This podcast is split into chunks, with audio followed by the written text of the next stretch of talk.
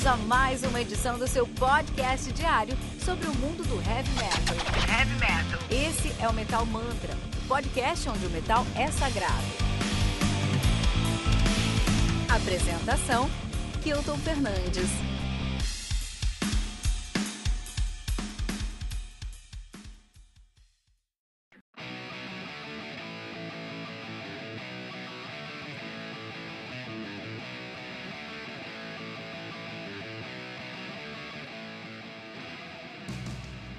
Fernando, como foi a sua primeira vez num show de heavy metal?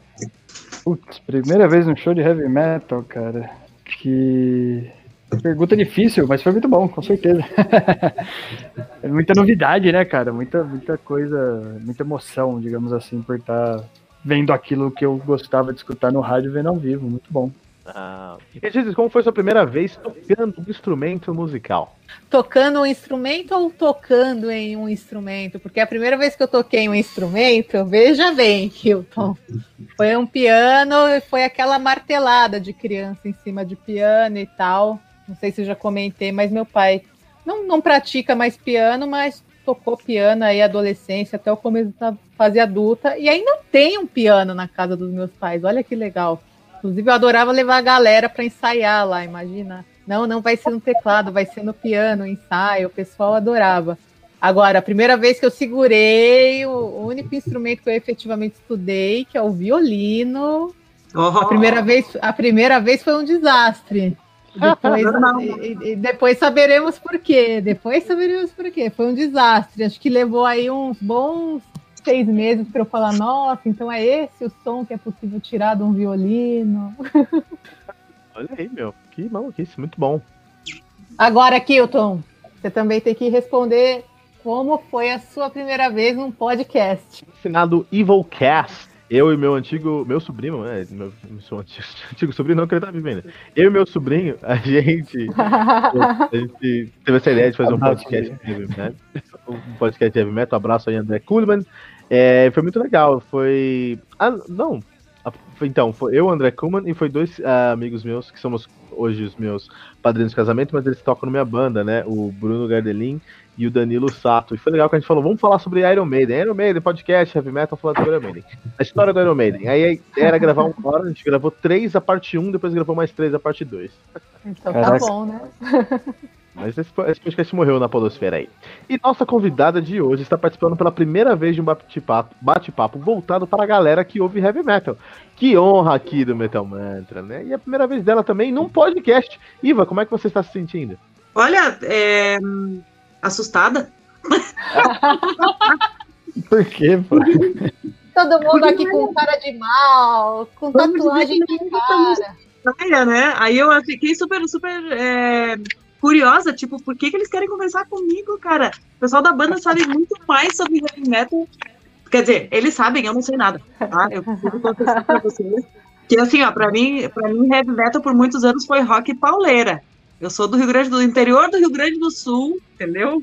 E então, assim, lá não tem um, um, na época, pelo menos que eu morava lá, não tinha um movimento de heavy metal. O, o rock prog era muito mais é, ouvido lá né?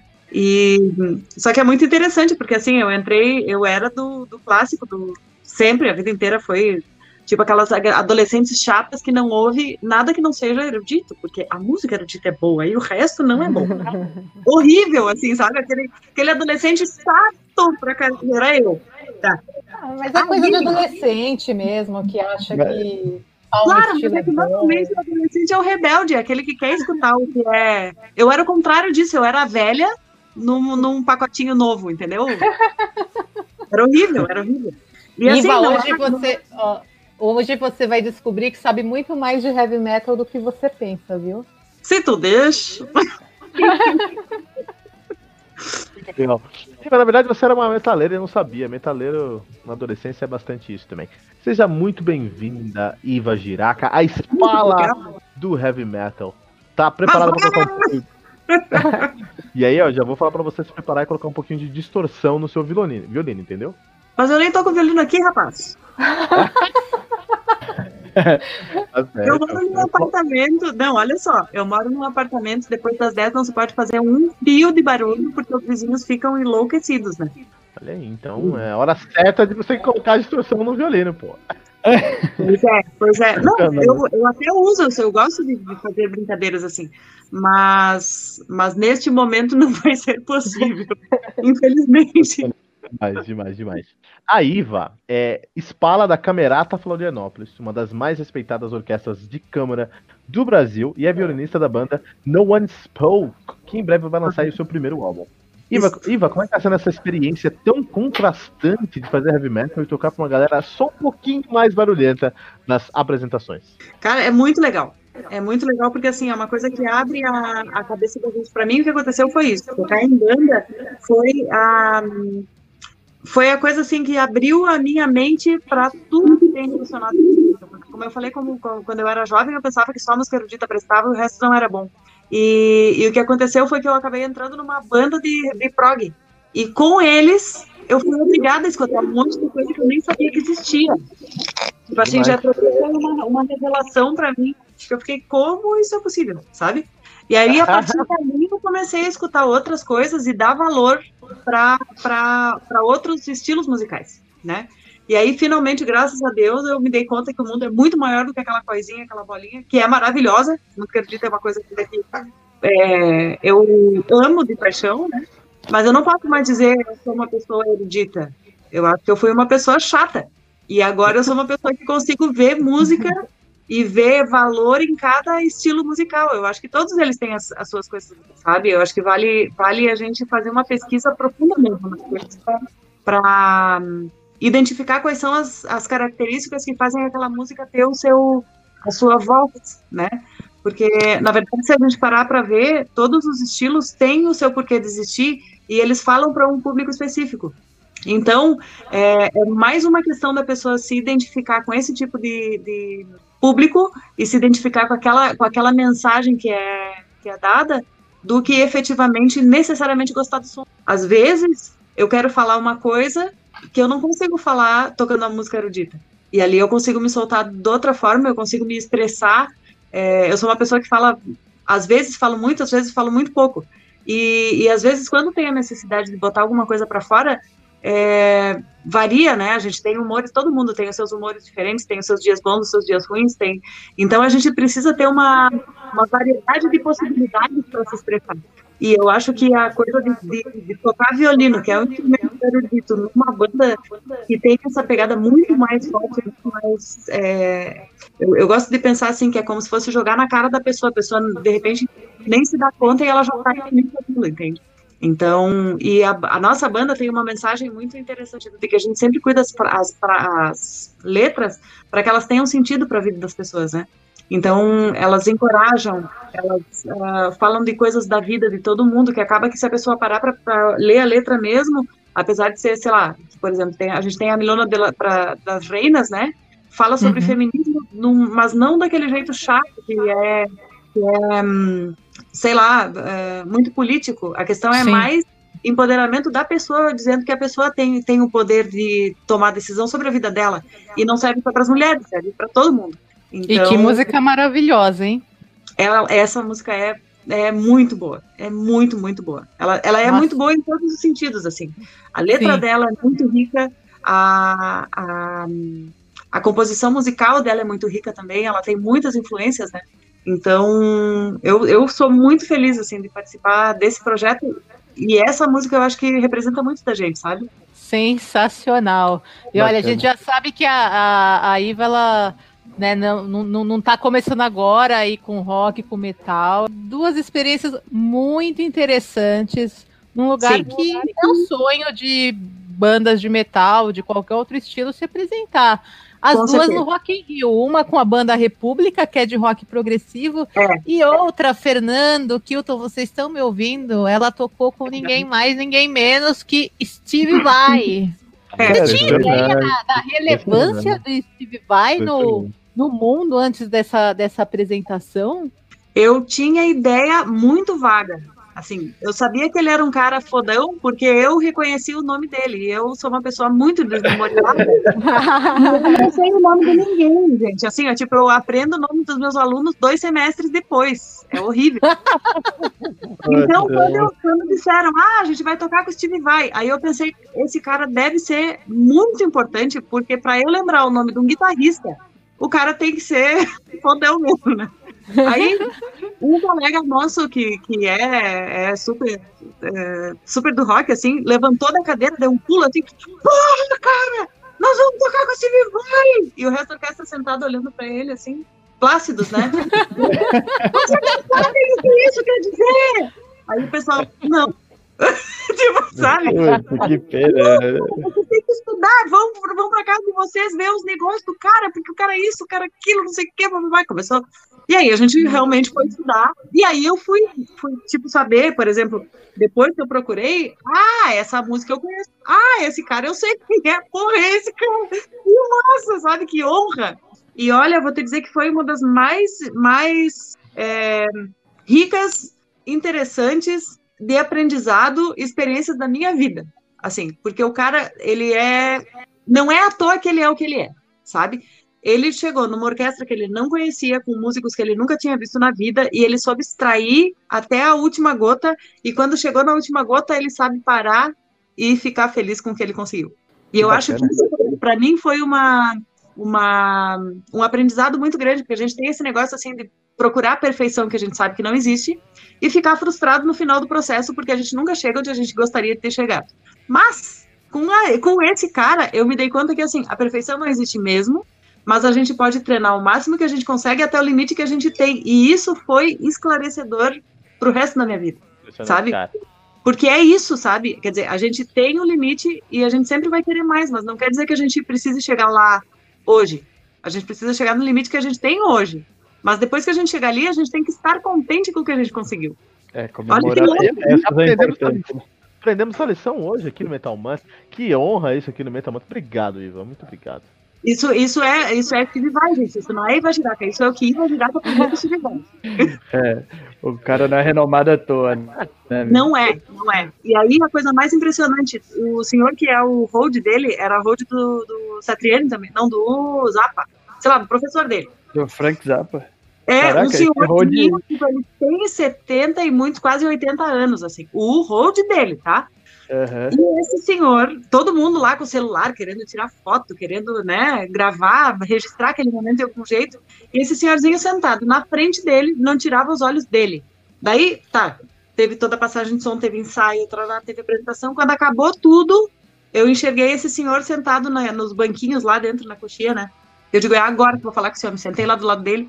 Eu digo, escuta, eu, eu preciso perguntar para o senhor uma coisa. Aí ele ficou assim, ah, sim, eu com meu inglês macarrônico, né, gente? Pelo amor de Deus. e ele, ah, sim, não, eh, posso ajudar em alguma coisa? Eu disse, não, não, o senhor já ajudou, meu Deus, eu, eu, eu vim agradecer, né, primeiro, porque essa experiência que a gente teve foi uma coisa surreal, eu vou levar pro resto da minha vida. Mas eu queria perguntar pro senhor uma coisa, a gente tava lá, todo mundo enlouquecido, tentando tirar foto, tentando, sei lá, ganhar um autógrafo, e registrar isso para a gente, né? E uma coisa que me chamou a atenção é que o senhor passou o tempo todo olhando para ele, à disposição dele. E o senhor já viu esse show quantas milhares de vezes que, tipo, já sabe o que, que vai acontecer, é muito previsível, sabe? Porque ele é, ele é criteriosamente organizado. Se o show tem que ter 45 minutos, vai ter 45 minutos. Se tiver 46, ele sabe qual é a música que ele vai botar na ordem certa. É assim. E aí, é, aí eu disse, e eu não, eu fiquei impressionada, porque o senhor estava ali o tempo todo. E, e ele disse assim: Não, minha filha, é muito fácil. É só a gente reconhecer quando a gente tem um gênio na frente. Deu pá! Não, né? foi, foi categórico ainda para falar contigo, né? Pronto, sim, entendeu? Tipo, é muito simples. É muito simples. Ou seja, foi assim, aprendizado atrás e aprendizado atrás e aprendizado. Foi uma coisa assim que é, até hoje, quando eu penso, é, é uma coisa muito louca, assim, parece, parece coisa de filme, sabe? Quando tu enxerga um filme assim e tu fica. É, foi muito, muito intenso, muito louco. Bacana. Antes, antes, do Fernando, antes do Fernando rapidinho, é. assim, o, o Shivai teve. O, desculpa, o Shivai estudou com o Satriani. O Satriani teve dois alunos bem. que são ícones, né? Um que é, como a Iva falou pra gente, o ícone da perfeição, que é o Steve Vai. E um outro que talvez não seja tão perfeito, que é o Kirk Hammett, né? Lá do Metallica. Pode continuar agora, Fernando. essa, essa, foi meio pessoal, eu achei, mano. Mas o Kirk é questionável, não tem problema. Ainda mais se for comparar com o Steve Vai, né, cara? Ah, mas nos últimos 20 anos, vai, fala a verdade, pode continuar. Pelo menos 20. Tá bom, dentro, da, dentro, dentro do Metallica ele vai bem. É que os caras precisam, ele oferece. É, toca mas, duas eu... notas e tá bom, né? Mas vamos é... nessa. Oi, Com uauá, não esquece o uauá. Mas esse é o charme, pô. Esse é o charme da coisa. Vocês estão perdendo. A curiosidade aqui é o seguinte, Iva. O, o, violino, ele deve ser o instrumento, sei lá, de orquestra aí mais popular fora da música erudita, né? Acho que e sim. eu queria, queria saber como que foi, né, quando você começou né, a tocar fora da, desse cenário, se você imaginava, de repente, num estilo tão oposto, assim, se você dentro né? Tipo, na carreira de música erudita, você olhava e falava, cara, vou me arriscar para lá ou pra cá. Como é que foi isso aí? Não, não. Para mim foi isso, foi me pegaram lá da música erudita e me jogaram dentro do estúdio para gravar direto. Eu não tinha, eu não tinha eu não tinha experiência nenhuma em gravação, não sabia nem como é que funcionava o estúdio naquela época, ainda era com rolo, que o cara tinha que ficar voltando e dizendo, vai escutando play, aí vai, sabe? Era assim. É, e assim, não, eu nunca pensei. Primeiro que eu não pensava vou ser violinista. Eu, eu sempre fui. Eu comecei a tocar com quatro anos, então tocar violino para mim era meio que fazia parte da minha vida. E quando chegou na época do vestibular, eu não pensava eu vou ser violinista. Eu pensava eu, eu o que, que eu vou fazer? Ah, eu faço bem, eu toco violino. Tá, então eu vou continuar tocando, né? E, e assim, eu nunca pensei na carreira. Eu não tinha é, claro na minha cabeça o que, que eu ia ser quando eu crescer, entendeu? Eu fui aceitando as coisas que a vida vem me dando. E, e aí aconteceu, a vinda para Florianópolis foi desse jeito, é, tocar, entrar na banda e depois ter todas esses, esses, essas informações. Bom, a gente foi, com essa banda de Santa Maria, a gente foi para um festival no México, que se chamava Barra Prog. Era um festival de quatro dias, maravilhoso, assim, foi, foi outra coisa surreal que aconteceu, sei lá, eu, 2004, 2005, não me lembro o ano agora. Em Barra, Califórnia? Isso, exatamente. A gente tocou lá, foi a, a única banda brasileira que tocou aquele ano. E as pessoas paravam na rua para tirar foto com a gente, a gente nem sabia nada, sabe? Era, era uma coisa era assim. Rock, metal Star já, já. Você é uma rockstar mesmo, é isso? Pois então, criatura, eu tô dizendo meio louco. é, não se parar pra pensar, é um treco muito louco, assim, porque é, é, aquele negócio assim, eu nunca pensei ser, e eu acabei sendo. Me levaram e eu fui. Por que não, né? É, por que não, né?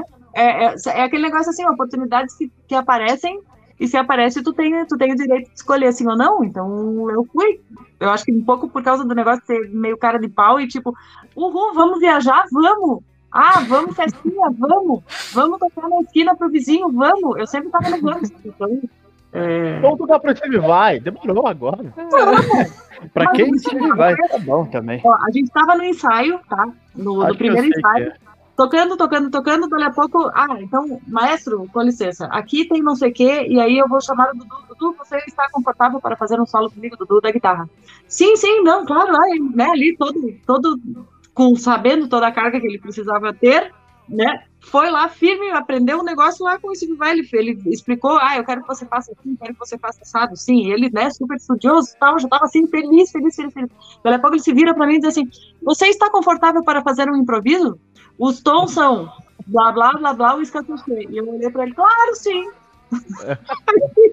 e tá, né?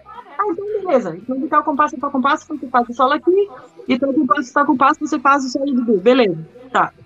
Saímos do ensaio, aí veio o Elis, né, meu colega assistente, disse assim, o que que ele falou ali? Eu falei, ah, a tonalidade, não tenho a mínima ideia. Cara, não tenho a mínima ideia. O que, que tu vai fazer agora? Nada, vou escutar música, né? E foi assim, e foi assim. E aí, cada, cada dia era, quer dizer, na hora, saiu o que saiu da minha cabeça. Alma metaleira, isso sim. É. Muito louco, muito louco, muito louco. Mas, Iva, por que, que o público em geral ainda vê a música erudita como algo inacessível ou de difícil compreensão? A, a família Lima, que tá aí na mídia, será que eles não estão fazendo o papel deles direito ainda? Hein? Não, eu acho que é, eu acho que eles estão fazendo um papel comercial que é importantíssimo. Verdade. Entende? Porque muitas pessoas consideram que o que eles fazem é, é uma coisa meio. é, como é que eu vou dizer? É, um, um trabalho menos nobre, vou, vou dizer assim, para não, pra não usar palavras chulas. É, mas eu acho que não, eu acho que é o contrário. Eles fazem um trabalho que eles conseguem levar um mínimo de música erudita para as pessoas que não têm acesso. E isso é uma coisa que é fundamental, isso inclusive a orquestra aqui faz muito. Né? A gente tem uma série de concertos, aliás, a maioria dos concertos eruditos que a gente faz são de fácil acesso, eles são mais baratos do que os populares. É, e eu acho que muito do que acontece que ah, as pessoas pensam que a música erudita é tão longe da coisa, simplesmente por falta de cultura de assistir, de ouvir, de ter acesso. Porque a gente sabe que hoje em dia no Brasil a música erudita é uma coisa que está em extinção, porque não tem muito patrocínio para isso, Sim. é, e, e, não tem justamente por causa de uma política que, que, que infelizmente não está prestando atenção nisso, né, como uma coisa primordial. Exatamente. E, e aí o que acontece é que as pessoas, para sobreviver, precisam ir para o que é comercial. Sim. Então, quando a gente vai para o que é comercial, apesar da gente gostar muito e querer fazer é, outro estilo de música que não é 100% comercial, a gente tá ali naquele, naquele negócio, é, eu preciso pagar minhas contas, eu gosto de fazer isso, mas eu preciso pagar minhas contas. Eu, se eu for ali tocar é, as quatro estações que a gente já tocou 25 vezes, eu vou ter um público, e se eu tocar Prokofiev, eu, to, eu vou ter outro público. Se eu tocar Tchaikovsky, eu vou ter um público, se eu to, entendeu? Então, é, isso é muito complicado, porque o que acontece é que, como a gente não tem uma quantidade grande de concertos, acaba que a gente acaba fazendo mais o que vende. Então, a gente repete muitas coisas e as pessoas acabam com isso tendo acesso às mes mesmas coisas, né? Mas essa eu acho propo... que é uma... essa proposta, Iva, nesse sentido me lembra muito a da Jazz Sinfônica do Estado de São Paulo, que é Sim. ter esse repertório mais democrático, popular, ora um concerto Sim. aí com trilhas de filmes, ora, ora um concerto com participação de um grande músico da, da MPB. Essa semana mesmo a, a, a Jazz Sinfônica se apresentou com, Era, com Erasmo Carlos na Sala São Paulo. Exato. Exato. É basicamente o que a gente faz. A gente já tocou com o Lenine, já tocou com. É, ah, vários, vários grandes nomes assim vieram para tocar com a gente justamente por isso, porque daí a gente faz um concerto com um nome que chama um público, e aí para esse concerto a gente consegue é, ingressos um pouco mais caros, né? Apesar de que o cachê do cara é caríssimo e às vezes não, não compensa monetariamente, mas aí ele chama atenção para esse grupo, a orquestra, e através de um projeto desse a gente consegue outros patrocínios para conseguir manter a orquestra. Então é toda uma é toda um quebra-cabeça para esse negócio continuar funcionando, realmente assim. Iva, e você costuma escutar algo mais pesado, tipo thrash metal, assim? Você já escutou algum som que tenha mais peso? Que eu quero eu saber de você. É, eu queria saber se você acha que o, o, timbre do violino encaixa com algum som mais extremo, assim, com alguma pegada não tão convencional, porque a gente vê, né, o violino entrando é, folk metal, por exemplo, né, geralmente usa uhum. muito, prog metal Sim. bastante, mas a gente não vê algo muito fora da caixa com esses sons mais pesados, assim. Eu queria saber de você se, se você já ouviu, se você acha que encaixa aí, se a turma é quem tá pecando e não tentar. eu acho que encaixa, mas eu acho que depende mais do perfil. Eu acho que é mais difícil por causa do perfil do músico que escolhe tocar violino. Porque, assim, o violino é um instrumento que ele é, ele é muito difícil para conseguir ter um som bonito. A pessoa leva anos até conseguir fazer um som bonito, né? É, e aí, a pessoa que procura esse tipo de som, me parece, não sei se eu não estou falando uma bobagem muito grande, mas me parece que ele vai, vai preferir um estilo de som mais limpo.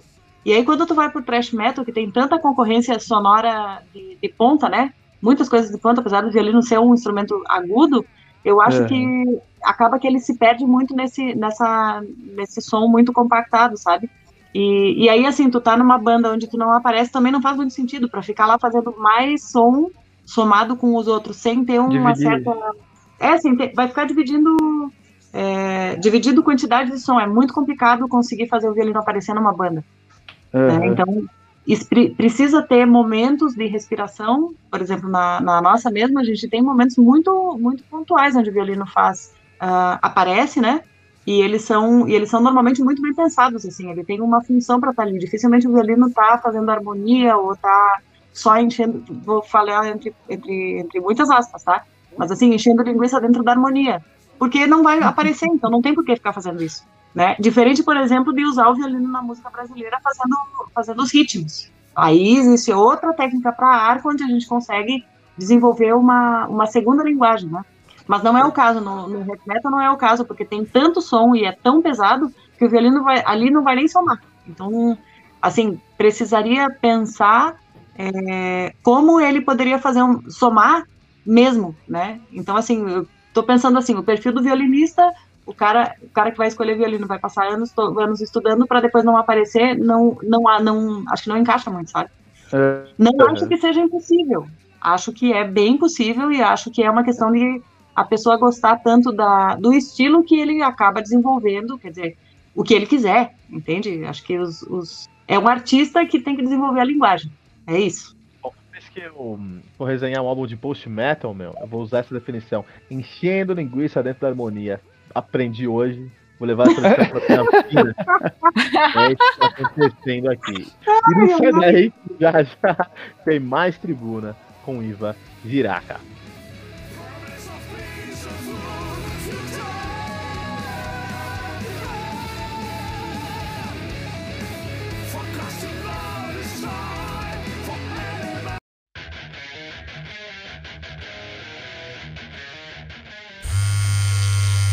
Fala moçada, aqui é Eduardo Marques, vocalista do Dragon Heart, e você está ouvindo o Tribuna, o podcast semanal do Metal Mantra.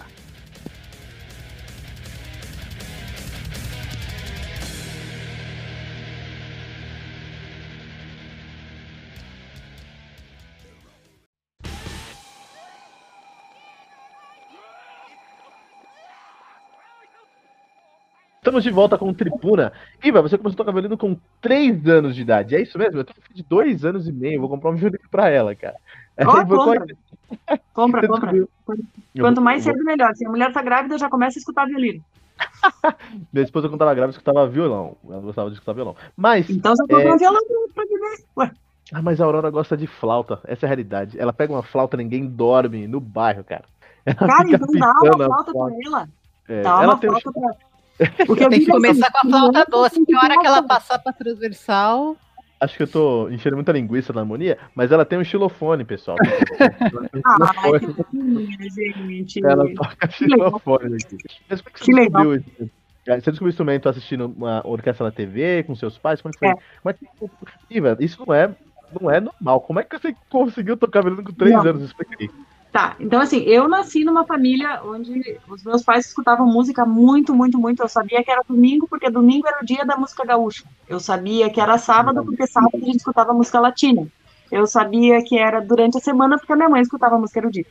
Então, tinha, tinha uma certa ordem. A mãe escutava música erudita para trabalhar, para escrever, fazer as provas.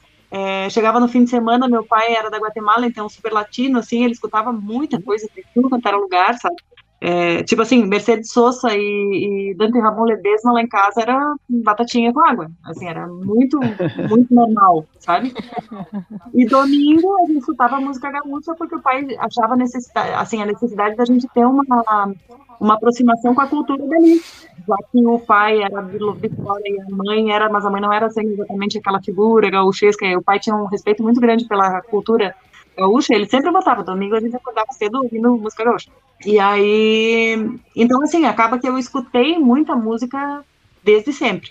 E uh, tem uma história muito bonitinha. Quando eu era bem pequenininha, eu fui no shopping com a minha avó e com a minha tia-avó. E tinha um cara tocando piano, piano bar, assim. Eu tinha, sei lá, dois anos. E, e eu comecei a escutar aquele piano e eu comecei a puxar elas para ver o piano. E a gente chegou no piano e eu fiquei aqui penduradinha com elas e o cara tocando e eu achando aquela coisa linda, né? E de repente elas começaram a conversar lá em cima. E eu olhei para elas e, ele tá tocando. E elas assim, o quê? Como assim? Silêncio. Aí tá. Aí o cara continuou tocando, acabou a música, palmas, palmas. Ninguém batia palmas, ficava indignada, todo mundo palmas, palmas, palmas. Aí, ai, que bonitinha, retinha, ha, ha, ha. Tá, vamos embora, Iva. Não, não, acabou o show até acabar, só que o cara tocava três horas. Tá. Aí minha avó pensou com os botões dela e disse: nunca mais eu trago essa pentelha pra vir no shopping comigo, porque senão não vou poder sair pra comprar as coisas. Tá. Aí, isso lá na Guatemala, 1980. Tá. Aí viemos pro Brasil, beleza, chegamos aqui, vou eu pra, pra. Em casa a gente tinha uma televisãozinha bem pequenininha e eu vi uma orquestra tocar. E a mãe chegou em casa, tava eu com um violãozinho que eu tinha pequenininho e um pedaço de pau. E ela olhou aquilo, tá, minha filha, o que, que é isso? Eu digo, ah, eu vi na televisão, eu quero tocar este. Ela, tá, então vamos atrás de aula deste pra ti, né, minha filha? Olha que bacana que ela incentivou, cara, que legal. Cara, minha mãe foi a pessoa mais responsável neste mundo por eu tocar violino. Ela me carregava para as aulas, ela levava para fazer festival. Ela, meu Deus, ela carregava a professora de violino, porque era uma senhora, uma, uma irmã do Schoenstatt, é, daquelas irmãs que andam com aquela roupa preta, sabe? E ela que trouxe o Suzuki para o Brasil, inclusive. Então, e ela, ela, ela fazia os pais todos participarem desse processo onde os filhos faziam é, as aulas de música e tinham toda essa, essa coisa filosófica. Porque o método que eu comecei a tocar violino, ele é um método pedagógico, que acaba que as pessoas tocam, tocam os instrumentos. Mas ele é um método pedagógico onde a, a família tem uma responsabilidade muito grande sobre a, o estudo e, a, e a, o desenvolver da música para essa criança que está nesse, nesse meio, né? Então, eu lembro da minha mãe, assim, muito participativa a vida inteira. Até, até ela morrer, ela estava no hospital assistindo meu recital de meio de curso que eu estou fazendo agora, sabe? Então, eu sou, assim, não, não existe gratidão nesse mundo que possa ser falado ou expressado que eu tenho pela minha mãe por causa de tudo isso, sabe? Impressionante. Eu, eu quero que a Aurora toque instrumentos, né? Mas é, eu acho que eu quero ensinar para ela. Eu acho que eu não vou ser um bom professor, eu não tenho muito tempo e acho que vai demorar. Mas eu quero realizar esse sonho de ensinar para ela. Falar, eu ensinei piano pra essa menina e tudo mais. Olha, não, não demora, não demora. Só isso que eu digo, começa o mais rápido possível. Nem que seja assim, olha, minha filha, isso é um dó, plim, pronto, toca no dó, plim, agora vamos fazer dó, ré, olha, plim, dó, ré, vamos brincar com dó, ré, uhul, vira brincadeirinha, entendeu? E é isso, e começa já. O, o, o instrumento tem que ser exposto para a criança e a criança depois ela vai dizer o que, que ela quer. Iva, queria falar com você um pouquinho sobre alguns subgêneros do metal que o violino marca presença, né? A gente tem o uhum. chamado Doom Metal, que ele tem. A, o Doom Metal tem uma sonoridade mais sombria como um todo, e normalmente o violino aparece ali como um solista. Uhum. É, o metal sinfônico, ele está mais presente ali em todas as. em toda a melodia, não tem tanto solo, ele faz, faz parte da, da melodia como um todo. E aí temos também o folk metal e até alguma coisa do metal melódico que também tem ali a presença do violino. Queria saber com qual desses estilos você mais se identifica e que mais você gostaria de, de, de tocar, seja aí no No Unspoke ou em outros projetos. Eu acho que mais metal melódico mesmo, porque me parece que é onde eu, onde eu teria mais é, liberdade para fazer as ideias que eu tenho. Pô, que legal. Sabe quando a gente estava pensando aqui em todos os assuntos que estamos conversando com você. E quando uhum. eu te ouvi tocando pela primeira vez no, no Unspoke, eu achei assim absolutamente incrível. Eu lembrei Não, também muito de uma banda que chamada Earth and Grave, é uma banda de doom metal de Chicago e que tinha uhum. na formação a Rachel Berton Pine, que é uma virtuose e foi a mais jovem vencedora da competição internacional Johann Sebastian Bach. E tem uma, é, tem uma curiosidade, é apenas. A Rachel, ela tocava no Earth Grave, Iva, com um violino de seis cordas. Ah, sim, sim. Existe. Uhum. O que eu tenho, assim? tem cinco cordas, os dois. É, não, é porque daí ele tem as cordas do violino, Mi, Lá, Ré, Sol. Aí o que eu tenho, tem o Dó, que é a corda da viola. Eu imagino, Sim. eu não conheço esse violino, tá? Mas eu imagino que ele tenha mais uma corda, que daí fica perto, perto do cello. Mais uma mais grave, né? Não, eu acho grave? que depois do mi. É o dó grave do violino que eu tenho, ele tem um dó grave e eu acredito que essa próxima corda que ele tenha talvez seja um outro dó de oitava, sabe? Não sei. Eu não conheço esse violino para te dizer, mas eu imagino que. Oh, já, já gostei da ideia. Ai, meu Deus, o dólar tá muito caro agora, gente. É, não, mas, mas tem, tem, porque tem muitas, tem muitos luthiers que agora estão fazendo pesquisas, né? A gente tinha a limitação da, da, da, da do tipo de corda que existe, né? Porque, Sim. imagina, para te conseguir fazer um instrumento diferente, com uma corda diferente, tu tem que pensar tudo, desde a, a dureza da corda para funcionar com aquele tipo de som, qual é o Sim. tipo de caixa que vai conseguir comportar esse, esse sinal que ele está mandando, é, qual é o tipo de metal, a liga metálica necessária e a, e a dureza dela para ela conseguir mandar esse sinal grave, porque o instrumento, o violino é um instrumento pequeno. E normalmente, para te conseguir um som é, grave, ele tem que vibrar Sim. muito devagar. Então, se ele vibrar muito devagar, no instrumento que é pequeno, é, eu vou te dizer assim, é uma, é uma quebradeira de, de para engenheiros pensarem com muito, com muito esforço, assim, conseguir resolver essa questão física, sabe? Você toca Tenho... viola também, Iva? Eu toco viola, uhum. violino e viola. Porque então, você falou com é... tanto apreço aí pelos sons graves e, Ai, não, eu, eu tenho, tenho, muitos amigos que começaram ali no violino e fizeram essa transição para viola. Sim. Que para mim seria praticamente impossível, porque eu acho que você tem que ter uma mão de gigante para tocar viola, Iva? Não cabe a minha não, mão inteira não, ali no violino. Não, depende, depende da viola que tu tens. A minha viola é 42, ela, ela não é muito grande. E o meu violino é muito grande. O meu violino é um violino um pouco maior do que, a, do que o, o tradicional, assim, o braço dele é bem grandão. Então eu não sinto muita diferença do violino para viola sabe? Mas se eu tivesse uma viola 46, aí sim. Aí primeiro que eu ia ter uma ler no ombro, porque, né? Ia ter que fazer muita academia a mais pra não me estragar, porque mas a viola é maravilhosa. Dedinho... Ela tem, ela tem assim. Dedo 4. Não, até o, o dedo 4 vai bem. O problema é segurar a viola mesmo, o peso da viola no, no ombro. Mas, nossa, gente, a viola tem uma. uma eu vou dizer assim, é, é uma coisa gostosa, ela, é, ela é meio cremosa, sabe? Tu escuta, porque quando a gente toca, tu, tu que toca violino, sabe? A gente uhum. toca, a gente sente a vibração na cabeça pelos ossos uhum. da cabeça. E a viola, ela vem assim, ela, ela preenche esses vazios que a gente tem de um jeito diferente que o violino, gente. É um negócio assim meio, diria quase sexual, assim mesmo. Demais. Eu tenho um baixo de seis cordas, né? Aham. Uhum. E essa, eu tenho um cisão e uma dozinha. Então vou aumentar o meio tom no meu cisão para ter um dozão e um dozinho para saber como é que é um violão aí. Uma, uma viola, oh. um violino de seis cordas aqui. É um. Então, assim, é um sentimento aí. Mas, Iva. Só bem, só bem se, se não vai arrebentar a corda, hein? Se ele aguenta meio tom mais que tem, você ah, não aguenta. Um zero, minha corda 0.45, Iva, aqui eu consigo subir uns 6 tons, cara. Mas, Iva, ah, assim. Iva, aqui no Metal Mantra, a gente tem todo dia, às 6 da manhã, a gente tem uma recomendação, tem um, um, review, não, a gente faz uma resenha de um álbum de heavy metal naquela semana, naquele mês, enfim.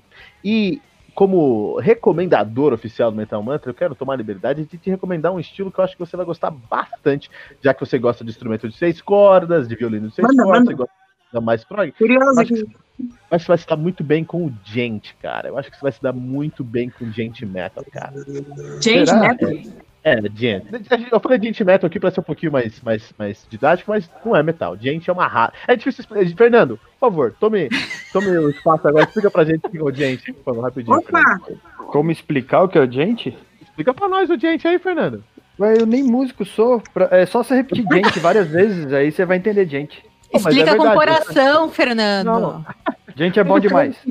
O Fernando explicou. O Fernando explicou já. É, pô. Gente, é, gente é por causa do som. É, exatamente, é um onomatopé. Então é um estilo que as, toda a sonoridade do estilo, Iva, tá dentro uhum. de você repetir cinco vezes rápido. Gente, gente, gente, gente, gente. Então a guitarra tem que ter esse som. Então você Sério? pega essa. É, você pega a timbragem que tem um gente, gente, gente, gente, gente, coloca um power muting e você faz ali, é, você sobe dessa escala toda a vida, sabe? Então, eu realmente eu vou mandar alguns links para para mandar pra você. New uh, Animal Manda. as Leader, você vai adorar Iva Giraca. Olha só, cara, não, é bom demais. É, ela que é música, acho que ela vai gostar mais de Animals mesmo. Você vai gostar bastante. Animals eu já escutei. Qual? Ah, já escutou Animals as Leader? Ah, não, Animals. Animals as Leaders. Você vai gostar, você vai gostar muito. Vai gostar, certeza. E, e Ivo, outra coisa, uma das características dos músicos eruditos aí é que eles estão sempre participando de festivais, né? Dá pra trocar. Network é muito bom, né, cara? Dá pra trocar sempre com uma galera renomada aí, conhecer outros músicos, enfim, né? Sim. E essa cultura não existe tanto aí na Terra da Distorção, né? Conta pra gente como que é essa rotina de festival aí, quais são as principais práticas que podem ser interessantes para um músico de metal, de repente. Uh, poesia agora. Na verdade, o que acontece no pessoal do, do, do, erudito muito é assim, a gente faz festival enquanto está na formação, né? Depois que o pessoal é, é um, profissional, normalmente o pessoal vai trabalhar e dificilmente volta para esses festivais. Então, essas, essas relações que a gente faz, normalmente são no, no pré, pré-trabalho, sabe? Depois que o cara entra para trabalhar, é uhum. outra história. Então, aí o network fica diferente, fica com relação ao trabalho mesmo, né? Tu tocou com um cara que é fodão lá, que veio da Itália, então tu faz um. Tu conhece ele, tu conversa a respeito das coisas que tem lá, para de repente conseguir fazer um trabalho por lá, mas é uma coisa assim, bem menos. É, é, é menos colégio, assim. Quando tu vai no festival, tu faz muitos amigos, né? Aham. E, e tá todo mundo aprendendo. Então tu troca muito figurinha, assim. Quando tu já tá no, no pra valer, é diferente. Já é bem Ah. diferente. assim. Bacana. Uhum. Agora, como é que poderia levar isso para o heavy metal? Eu acho que basicamente é a mesma coisa, são relações humanas, né? Então, se tu tens, é, tem que oferecer alguma coisa para receber alguma coisa de volta. Então, a pr- primeira coisa que eu diria é o que, que você tem a oferecer e o que, que você quer de volta. Porque, às vezes, o que tu quer é uma informação técnica de um, de um, material, de um, de um instrumento, de um- uma loja, de sei lá. Às vezes, o que tu quer é tocar com o cara. E são, e são Aham. relações completamente diferentes que se a pessoa não tiver interesse em tocar contigo, ela não vai nem te olhar na cara. Então tu tem que oferecer alguma coisa, né? Aham. É... É capaz que isso Agora- aconteça muito no heavy metal, inclusive. Do cara não te olhar na cara. Não, eu, uma- eu não. Olha as histórias de backstage aí que não, não dá Ah, pra é? entender de onde saem as intriguinhas de, de- Ah, sei lá, tô- enche o saco demais por besteira, na minha opinião. É, é complicado porque né, músico é um bicho muito, muito egocêntrico, né? Então, é, eu acho que é uma das maiores dificuldades para qualquer estilo musical. É lidar com, com, a, com a coisa do ego das pessoas, sabe? De alguma forma, tu sempre tem que estar com, e- com o teu ego bem para te conseguir ter uma relação boa com os outros músicos que tu tá, tá trabalhando. E, e eu acho que em qualquer grupo, qualquer banda, qualquer coisa assim, sempre tem uma hierarquia e no momento que as pessoas aceitam a hierarquia que já que tem, a tendência é que esse trabalho se eh, tenha longa vida. E o que normalmente acontece é que tu entra numa banda e sempre tem dois ou três querendo ser dono da banda e daí dá- sempre dá briga. É não é? Cara, essa, é- Então, essa é a Eu nunca, eu nunca Não, tive mas- banda, mas- eu acredito muito assim, nisso. É assim no Metal Mantra. Essa é a realidade, ó. Vamos, vamos lavar é, o passo. Isso, isso é em Metal qualquer. É isso é problemas humanos, gente. Isso aí acontece em na casa da gente acontece, acontece nas bandas, acontece na orquestra, acontece no trabalho, acontece em todos os lugares. Então, eu penso da seguinte forma, ó. Primeira coisa, se eu quero ser o chefe do negócio, eu tenho que ser o dono do negócio. Primeira coisa. Me parece que É isso é muito claro, sabe? Se eu não sou o dono do negócio, logo eu não sou o chefe do negócio. Então, eu sou um subalterno do chefe e quem manda é o chefe. Então, quando isso está claro na tua cabeça, fica muito mais fácil conviver e fazer as coisas. Viu? Próxima vez que eu resenhar um disco do Iron Maiden, tá definido como vai funcionar aqui, ó. É isso aí que vai Harris. dessa maneira aí, cara. Que- aula, eu estou tendo uma aula aqui. Inclusive, a gente tem Gente, que discussões, É, e aqui no Metamento, como eu falei, já falei algumas vezes, tô promovendo meu podcast, meu próprio podcast, todos os dias, segunda a sexta, nós temos uma resenha aqui no Metal Mantra, e eu que faço essa Isso. resenha aí.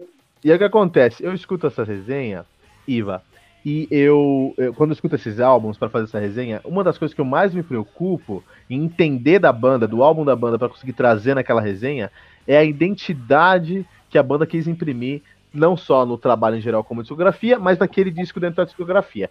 E aí eu queria falar um pouquinho mais do No One Spoke, né? Tem você e tem a, a Carla Domingues, que é vocalista, que tem essa bagagem erudita, que vem dessa, da- da- desse, desse mundo erudito. Eu queria entender como é que funciona é, é, essa interação entre vocês e a banda para vocês comporem o trabalho de vocês e imprimir a identidade. Eu, quando sair o trabalho do No, no One Spoke, vai ser um prazer fazer a resenha aqui no Metal Mantra. Pra mim vai ser ótimo. Mas eu queria entender que.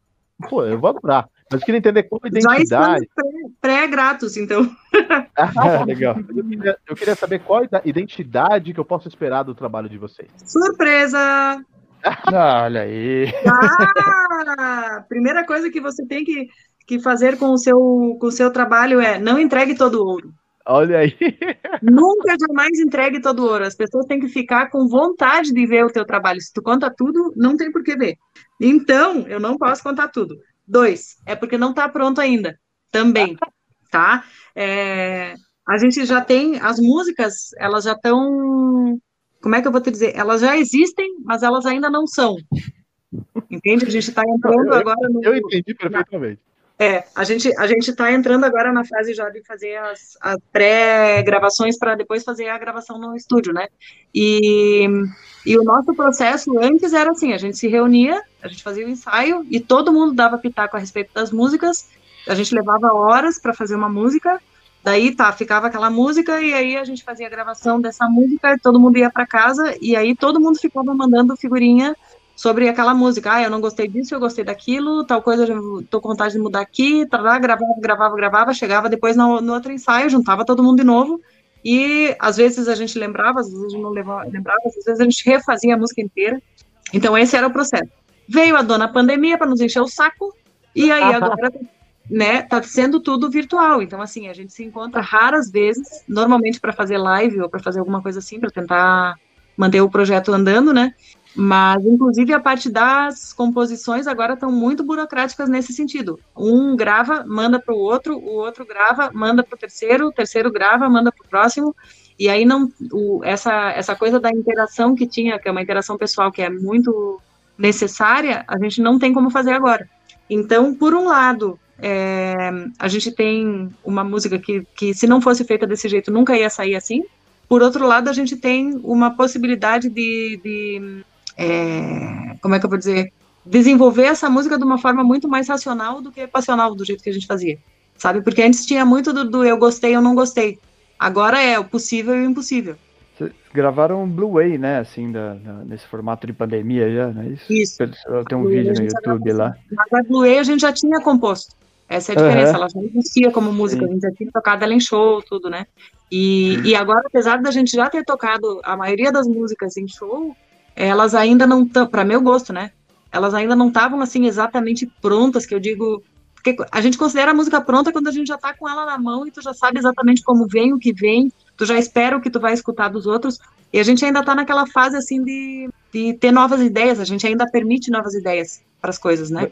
Então, por isso que eu digo, eu não acho que elas estejam prontas. E eu acho que essa pré-gravação é o que vai nos nos dá um norte do que, ah, isso sim eu gosto, isso eu não gosto, isso vai funcionar, isso não vai funcionar. E aí, a partir disso, que a gente vai fazer a gravação mesmo. Mas elas já estão, elas já existem, as músicas estão aí, só que elas estão, vamos dizer assim, plásticas ainda, sabe? Elas ainda podem ser coisas muito mais interessantes que elas já são. Bacana.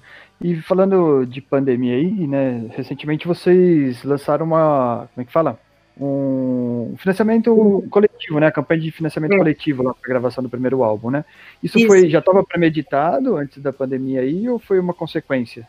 Já estava premeditado porque ali na banda todo mundo trabalha com música, é, menos o Arthur. O Arthur é psicólogo, né? E a coisa para os músicos já não estava fácil antes, né? Imagina agora com a pandemia. Então, assim, a possibilidade da gente tirar do bolso para gravar o disco, praticamente impossível. Então. É, a gente conversou com, com o Bruno do Toata de Dana e eles, eles lançaram um projeto nesse formato também. Uhum. E ele disse que foi bem legal, assim, ele, ele contou até de uma interação do, do, dos fãs ali no caso, né? De ele permitir que o pessoal participasse, dando, dando pitaco mesmo, assim, que, que ele, acho que ele, se não me engano, ele pediu até parte de composição da música, assim, o que, que vocês acham que tinha que vir, e aí parece que teve alguém lá que que deu um pitaco bom lá, que ele falou, cara, a gente até incorporou pra, pra melodia e tal. E que aí legal. Eles, é, eles, eles fizeram um trabalho legal também com, com financiamento coletivo aí. Parece que foi bem produtivo para eles, está sendo. Foi, foi interessante na relação público, né? E uhum. foi interessante também financeiramente, obviamente, para viabilizar Sim. o projeto que estava engavetado aí, né? Estava em andamento. É, é que na verdade esse negócio assim, ele, ele foi muito complicado por um lado e por outro lado ele abriu novas, novas possibilidades, né? Não dá para dizer que tudo é muito ruim. Eu acho que a gente tem que tem que também ver coisas boas em qualquer processo, né? É, querendo ou não, a gente tem tempo para pensar, para amadurecer as coisas, sabe? Se de repente a gente tivesse feito isso em outra época, a gente teria feito, é, vamos dizer assim, mais na correria no sentido de que todo mundo estaria trabalhando a full nas coisas da sua vida normal, porque a banda não é nosso, não é nosso ganha-pão, né? Então, a gente tem uma limitação de tempo e de esforço que a gente pode colocar ali. E com isso, a gente ganhou um certo tempo extra que a gente não esperava, né? É, e com relação ao financiamento coletivo, eu acho que é, é isso, quer dizer, como a gente não tem um patrocínio de uma, de uma empresa grande, por exemplo, que possa nos, nos cobrir todos os gastos, a gente precisa pensar em novas possibilidades. E o Sim. financiamento coletivo foi a coisa que a gente viu como possibilidade, tipo, real mais rápida, né? Uma outra seria entrar em processo de, de é, projetos, mas aí tem toda a questão de tu conseguir aprovar o projeto, mesmo assim tu precisa ter o patrocínio, o patrocinador, É, e essa parte é uma parte burocrática que demanda muito da pessoa que faz isso. E a gente não tem um produtor. Gostaríamos muito de ter, mas não temos. Então, é assim, o que é possível fazer? Vamos fazer isso? Queremos fazer aquilo? Então, vamos atrás, sabe? E, e foi bom, tipo, a gente conseguiu 10 mil de um financiamento que a gente tinha a intenção de ganhar 15. Então, aí agora a gente vai se ajustar e vai fazer tudo que dá com esse dinheiro, né? Porque a gente vai fazer chover canivete, sabe? Uhum. E é isso, quer dizer, a gente vai, vai tocando com as possibilidades que a gente tem. Pô, tem um camarada que é. Como é que fala? Produtor bacana aí, um produtor musical bacana. É o Pompeu do Corso. Brincadeira. É que ele passou por aqui, a gente trocou uma ideia e ele é produtor, né? Aí você falou Ah, manda, manda, manda contato aí. Vamos É, trocar uma então. ideia. Vamos fazer Com essa ponte. certeza. Ganhou um Grammy de produção. Você acredita? Não, mas então peraí, que não é qualquer bobagem. Lá, aí. Vamos aqui é só Steve vai pra cima, entendeu? Colocamos. Fala pra ele Fala assim, qualquer cachezinho tipo Steve Vai já tá bom. sonha, né, Gredinho? Sonha. E já voltamos, já, Não, já não. voltamos. Nosso terceiro e último bloco, Tribuna.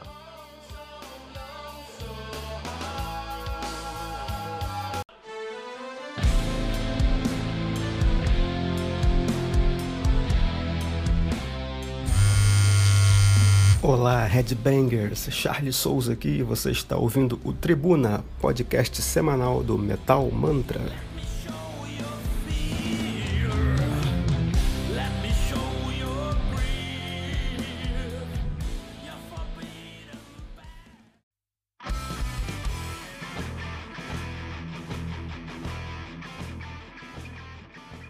Estamos de volta. Iva, você consegue se imaginar largando a sua orquestra, a orquestra, as suas partituras baquianas e seguindo numa turnê aí de heavy metal apenas? Sim, por que não? Olha aí, que demais. Acho que é perigoso, mas eu acho que é bem legal a ideia, por que que não? Elvate, vai tocar com Elvate lá na Suíça, meu. Tem Ué, seis. Skyclad. Tem que Não, tocar com tocar Skyclad. Não, vai Fernando tocar, corpo, né? vai tocar com corpo e claro, entendeu? Violino Olha, eu vou dizer pra vocês sanfona. assim, eu sou uma pessoa facinha pra tocar, tá? Facinha. É, como eu já falei, é, é, é só, é só eu gostar da ideia, gostar do som, eu vou.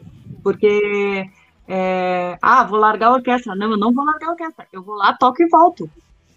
Não Aham. tem problema. Entendeu? A pessoa pode sair pra fazer uma turnê e voltar. Qual é o problema?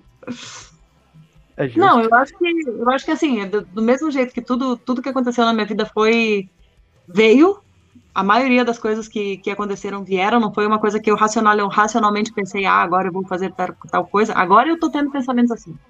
Mas até então, foi tudo veio vindo, sabe? E eu fui aceitando.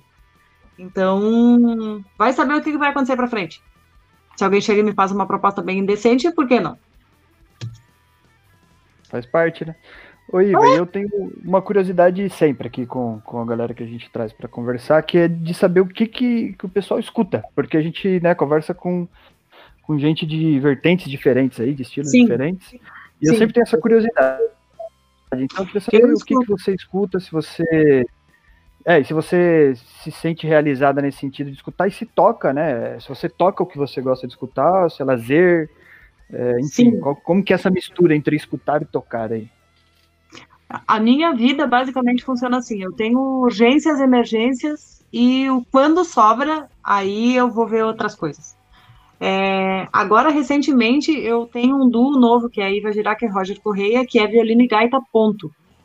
E a gente tem esse duo. Bom, a gente é um casal, né? Então a gente fez Uhum. esse duo e a nossa referência para esse duo é fazer um jazz do sul. Então, assim, é, a intenção com esse, com esse grupo é fazer uma música completamente diferente do. Não vou dizer completamente diferente do que já existe, não, mas aceitar referências diversas do, do que a gente considera é, bom para esse projeto. Tá. Certo. Isso é uma coisa. Então, pra- com isso, eu tenho escutado muito é, música, vamos dizer assim, do jazz brasileiro, tipo Yamandu Costa.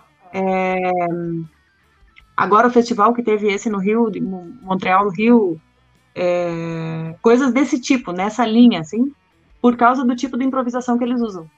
Então, uma das coisas que eu, que eu levo como, como referência para mim é: eu não posso, eu não quero, não posso não. Eu não quero, por exemplo, tocar violino como os outros violinistas tocam. Eu não quero é, improvisar igual. Eu não quero ter o mesmo som. Eu não quero ter o mesmo vibrato. Eu não quero ter o mesmo som. Eu quero fazer uma coisa que seja da Iva, que a pessoa ouça e diga: ah, é a Iva que está tocando. Então, quando eu ouço é, violinistas tocar, eu presto muita atenção para não ficar imitando eles.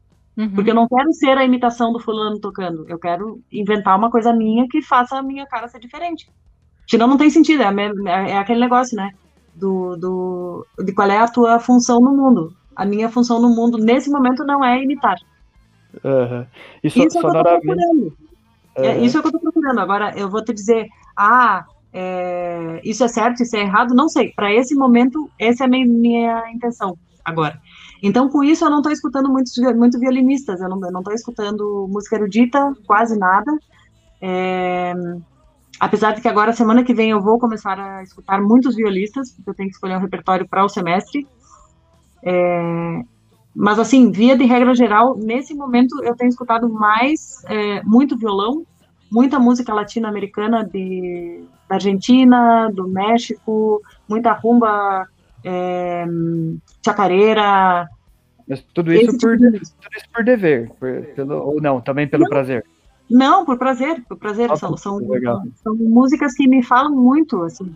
É, eu perdi o meu pai e a minha mãe recentemente, então eu ainda tô com essa coisa, eu tô ainda digerindo essa ideia, sabe?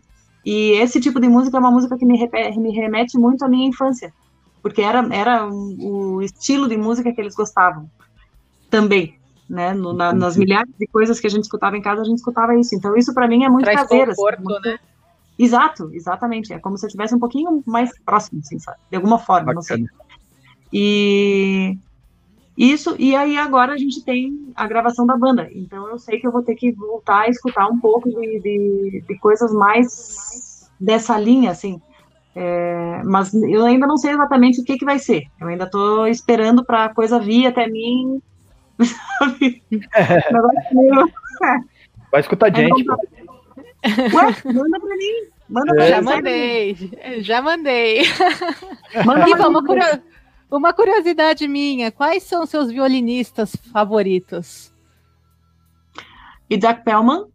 Nossa, obrigada. Muito. Tá. Toca aqui, toca aqui virtualmente, ele, Eva, por favor. Ele é, Nossa. Ele é uma coisa.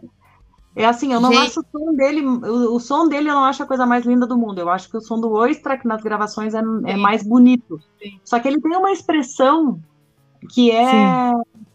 Tu fecha o olho assim, é, é, é, enche a alma, sabe? É uma coisa louca. Sim. E o Pinka Zuckerman. Esse uhum, cara, uhum. eu vi ele tocar ao vivo e foi a coisa mais impressionante que já me aconteceu numa audição. Eu esse também cara, vi, eu amei. Esse cara, é sério, no dia que eu assisti ele, eu saí enlouquecida e pedi para ele assinar nas minhas costas porque eu queria fazer uma tatuagem, né? Eu quase apanhei da mulher dele. Olha lá, é, a alma heavy metal falando mais alto, tá vendo? Tirava ter a tatuagem, isso é muito heavy metal. Meu pois sonho é. é ver o Isaac Pellman ao vivo. Cara, tem que ir logo para Nova York. Então. Aproveita, sim. vai de uma vez e vai assistir, porque o cara é fenomenal. Fenomenal. Aí eu, eu vi o Pinka Zuckerman e o Shlomo Mintz. E também o Shlomo ah, Mintz. sério? Eu, eu, eu entrevistei o Shlomo Mintz e eu quase eu não. Foi uma das poucas vezes que eu fiquei assim, travada na frente de alguém que eu ia entrevistar, quando eu fui entrevistar ah. Eu entendo, eu te entendo. Bate aqui agora. Deixa eu te perguntar ela, ela já entrevistou o Fernando Henrique Cardoso. Isso é Metal entendeu? Não é? desculpa, desculpa.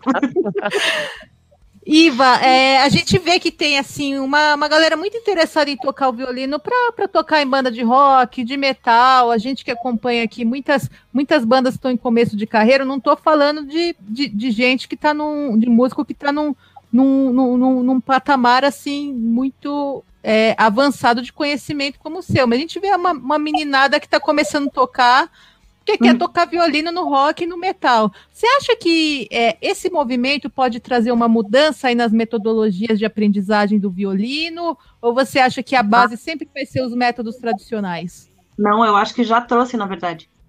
Porque eu, eu dou aula de violino também. E o que eu vejo é assim, eu nunca tive essa, essa visão do violino como uma coisa xiita, que a pessoa tem que fazer os estudos, tem que aprender a ler a partitura, que sabe?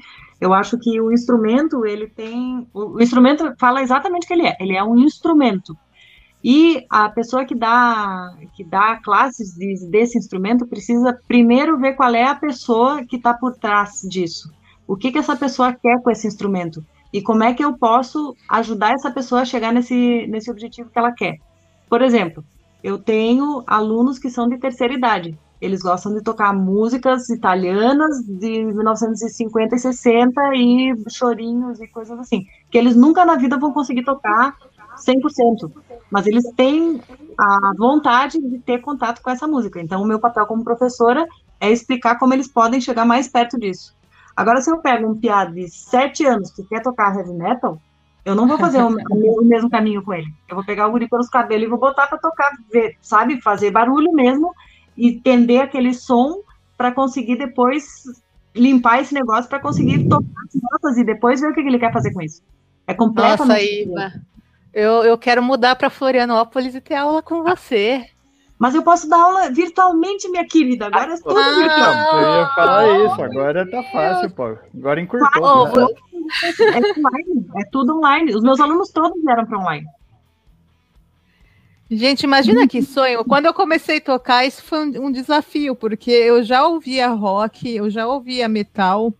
Eu gost... sempre eu gostei muito da, da música clássica, assim, muito por conta da influência do meu pai, como eu disse, ele estudou piano e tudo mais. E eu, eu, eu, de vez em quando, levava as referências para minha professora, ela falava, nossa, que horror, tá estragando o instrumento.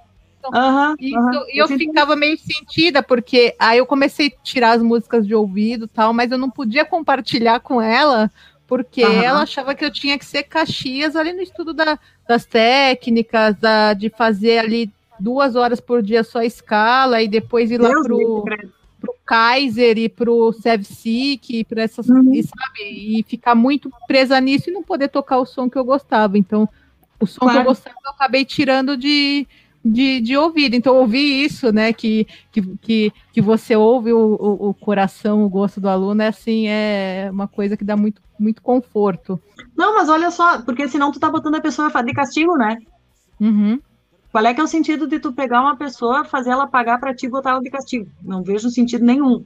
E outra coisa, assim, uma coisa é, é, se o teu objetivo é tocar Tchaikovsky, eu sinto muito, vai ter que fazer os estudos, vai ter que fazer as escalas. Mas se não é, o que que tu precisa saber para conseguir o que tu o que tu quer? Eu acho que é essa a principal pergunta, né? O, a pessoa é. como professor tem que saber. Ah, então tá, ele precisa, por exemplo, eu quero tocar as quatro estações. Então o cara tem que saber mudar de posição, ele tem que saber fazer as arcadas direito, ele tem uma série de coisas. Então, para ele chegar lá, ele vai ter que fazer um caminho. Agora, é, eu acho que é isso, é, é, é, é, o cara se dar o trabalho de ver qual é o caminho que a pessoa precisa fazer e se dispor a, a acompanhar esse caminho, né? Talvez esse seja o problema, talvez a tua professora não quisesse é, chegar nesse tipo de música e ela nem sabia como fazia isso. Então o caminho que ela conhecia era só esse. Então era esse caminho que ela podia te oferecer. É, mas na época é, nós somos amigas até hoje e hoje ela hoje ela fala, né, que ela é muito mais flexível, que ela até imagina, ela ensinou, ensina os alunos é, Ed Sheeran, música totalmente pop. Então eu fico fico claro. feliz, eu falo, ó, tá vendo? E ela falou, eu sempre lembro de você, que eu não não, não deixava você tocar heavy metal. Eu falei, tá vendo? Você uhum. toca Ed Sheeran, olha isso. Mas eu queria tocar um Tchaikovsky também, só para constar, viu? Era meu sonho tocar aquele, tá acho que o, concerto para violino em Ré maior, mas é, quem sabe um dia, né, Iva? Olha, nunca diga nunca. Nunca diga nunca. A gente não sabe da vida, né? Vai que. Né? Ah, tudo é possível. Tudo é possível. Olha, eu também tenho sonho, sonho, não toco Tchaikovsky. Meu sonho, meu sonho, Fernando vai entender meu sonho.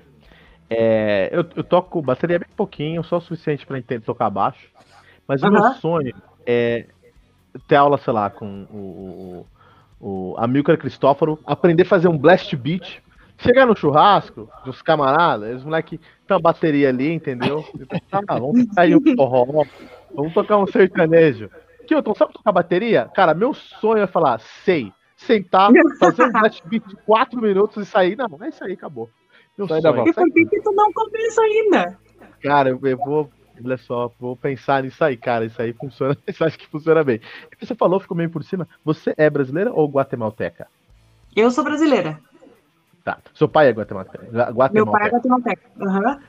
Tem uma banda lá na Guatemala, eu até falei sobre ela num antigo podcast que eu tinha sobre heavy metal, que é o Artífice, né? Eles, eles que fazem um prog metal, olha só, lá na cidade Legal. da Guatemala. Interessante. Que legal. Você...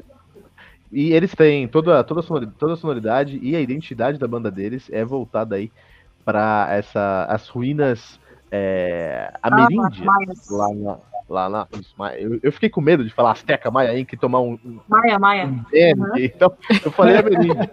Fica meio seguro. Fica meio É. seguro. Que bom que você me ajudou. Mas assim, é, você, é, você traz a influência da, da essa influência étnica em algum trabalho do que você já teve? Talvez do seu pai guatemalteco ou da sua mãe que é gaúcha, né? Que tem essa cultura regional. Rio Grande do Sul, apesar de ser um estado do Brasil, é o estado do Brasil mais país que tem, com muita cultura e muito, muito orgulho disso, né? Então você É, traz alguma é. dessas influências em algum trabalho que você já teve? Sim, sim, eu, eu já fiz gravação com o Mano Lima, que é um dos gaúchos mais gaúchos que eu conheço. Que é, é um cantor da, de, de São Borja. E ele, inclusive, tem um canal no YouTube onde ele explica coisas assim que eu nunca pensei na vida, como tosquear uma ovelha, como encilhar um cavalo, é, Ele é como gaúcho. fazer um mate, é coisas desse tipo. É, não, Sabe? tá bom. Baixo. Pelo gaúcho, Gaúcho, não, gaúcho raiz. Gaúcho raiz, tá? É, e aí o que acontece é que ele, ele gostaria de tocar violino, só que quando ele era pequeno ele teve um dedo amputado. E ele nunca Ai, estudou por causa disso. Nossa. E a minha avó era amiga da mãe dele. E em algum momento elas, sei lá, estavam conversando e ele falou que ele estava gravando um disco e que ele queria um violino no disco. E aí a mãe falou pra avó e a avó falou com a mãe que falou comigo e aí fui e gravei com ele tal do, do- da música lá, que ele sempre fazia o disco inteiro e uma das músicas era de cunho religioso, não música para a igreja, mas uma, uma, uma oração ou um agradecimento, alguma coisa desse tipo. E, e eu gravei com ele, assim, então... é, Agora, se até então isso não era referência para mim. Agora, nesse momento da minha vida, a música gaúcha tem muita referência, porque agora eu estou entendendo é, quais são as coisas que tem por trás da música gaúcha. Eu escutava muito, assim, escutava em casa quando meu pai botava, mas eu nunca tinha parado para efetivamente analisar ela e, e ver como é que ela funciona, né?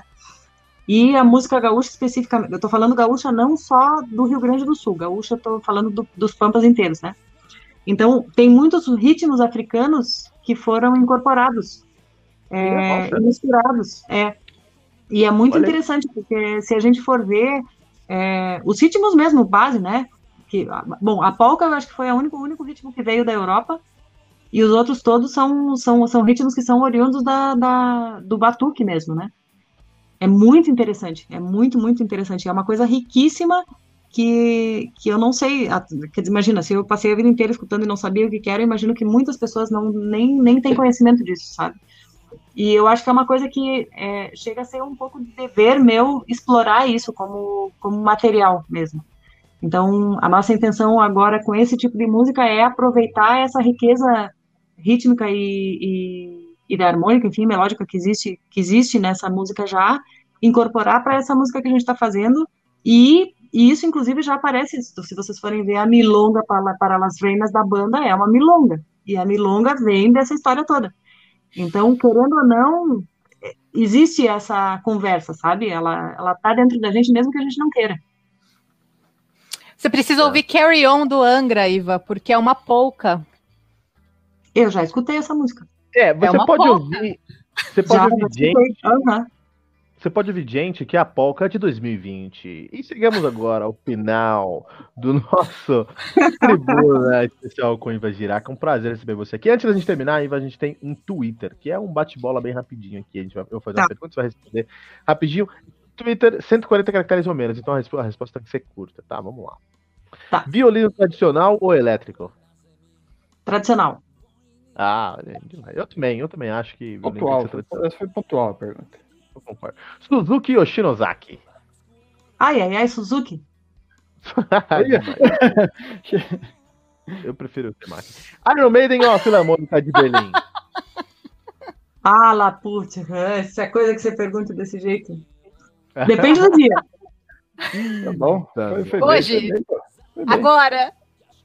Agora Agora. não teve, né? Ah, E amanhã de manhã? Agora sim.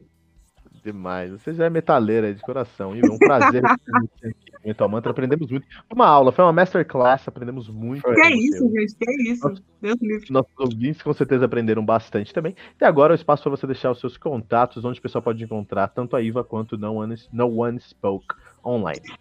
A gente tem o arroba no one spoke, no one spoke, porque já me perguntaram assim, então eu resolvi falar com, com K, tá? É, que é isso, então no Instagram, no Facebook. é, se por acaso tiver alguém que tenha dinheiro sobrando e quiser ainda nos ajudar, nós estamos aceitando, aceitando, não tem problema, não se fique acanhanhado, pode dar o seu dinheiro. Ah, além disso, tem o arroba Iva Giraca, violinista, é, que é o meu Instagram. E tem o Iva Giraca e Roger Correia, que é desse outro trabalho que eu tenho também. Também no Instagram, também no Facebook. É, e isso, acho que as redes sociais hoje em dia é o, que, o jeito mais fácil de falar com a gente, porque a gente obrigatoriamente tem que estar pendurado ali, tem que estar postando coisa e fazendo material, né? Então, acho que é a forma mais fácil de falar com a gente, trocar uma figurinha, a gente está sempre respondendo. Vai ser uma honra falar com todo mundo. E muito obrigada por, por, por esse bate-papo aqui, foi muito bom. eu eu, eu tava com medo, porque o que, que eles vão me perguntar? Eu não vou saber responder, Jesus do céu. Mas foi, foi muito legal. Viemos aprender com você. Inclusive, eu, É. eu achei muito bonito o logo do One Spoke. Queria só deixar registrado que o seu logo é lindíssimo. Ai, muito obrigada, muito obrigada. É, como é que diz? A Carla Domingues e o, e o. Bom, eles que fazem todas as. Tipo assim, a banda mesmo tem um núcleo forte que é a Carla e o. E o, e o Gargamel, né? Que eu não posso falar Gargamel aqui, todo ninguém vai saber que o Gargamel tem. tá? Mas enfim, eles eles estão o tempo todo pensando sobre a banda e trocam muita figurinha também com o Thiago e com o André, que eu acho que são os mais os mais roqueiros mesmo e mais é, de alma, vamos dizer assim. Então eles conhecem muito sobre a linguagem, sobre quem que está fazendo o quê, sobre quem que gravou com quem. Eles eles têm essa essa vivência muito forte, sabe? E então assim acaba que a gente tipo eu sou sou aquela figurinha assim que tô eu participo, mas muito menos do que eles, né? E isso e essa logo, tudo eles foram eles que pensaram. Então, créditos todos para eles. Ficou lindo. Ficou lindo mesmo. Bacana mesmo. Muito obrigado mesmo. E se alguém quiser seguir o Metal Mantra nas redes sociais, como é que funciona, Fernando Piva? Procura por arroba metalmantrapod. Vai encontrar a gente lá no Twitter, no Instagram, no Facebook. E só, com arroba metalmantrapod. Dessa vez. Ai, Ô, gente, eu queria agradecer muito. Foi muito legal. Muito, muito obrigada.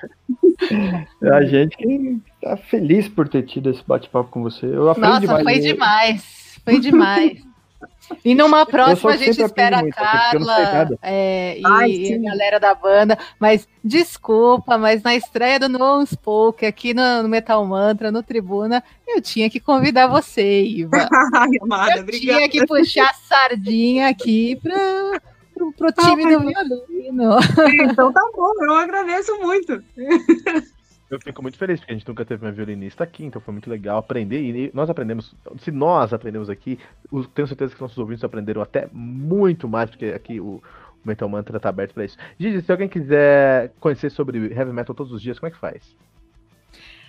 Escuta todo dia, a partir das 6 horas da manhã, a resenha está sempre disponível no site www.metalmantra.com.br, nas plataformas de streaming e nos agregadores. Todo dia um metal novo.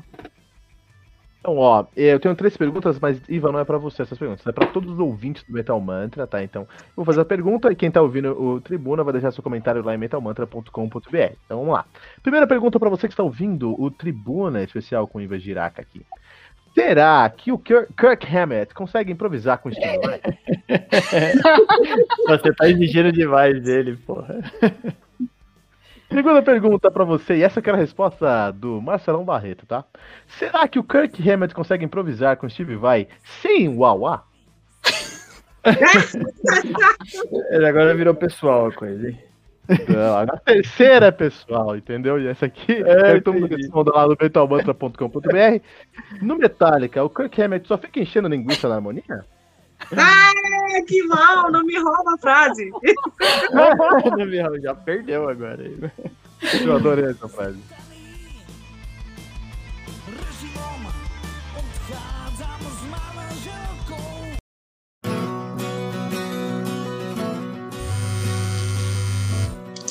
Oi, aqui é o Bruno Maia do Toff de Dana e você está ouvindo o Tribuna, o podcast semanal do Metal Mantra. Valeu!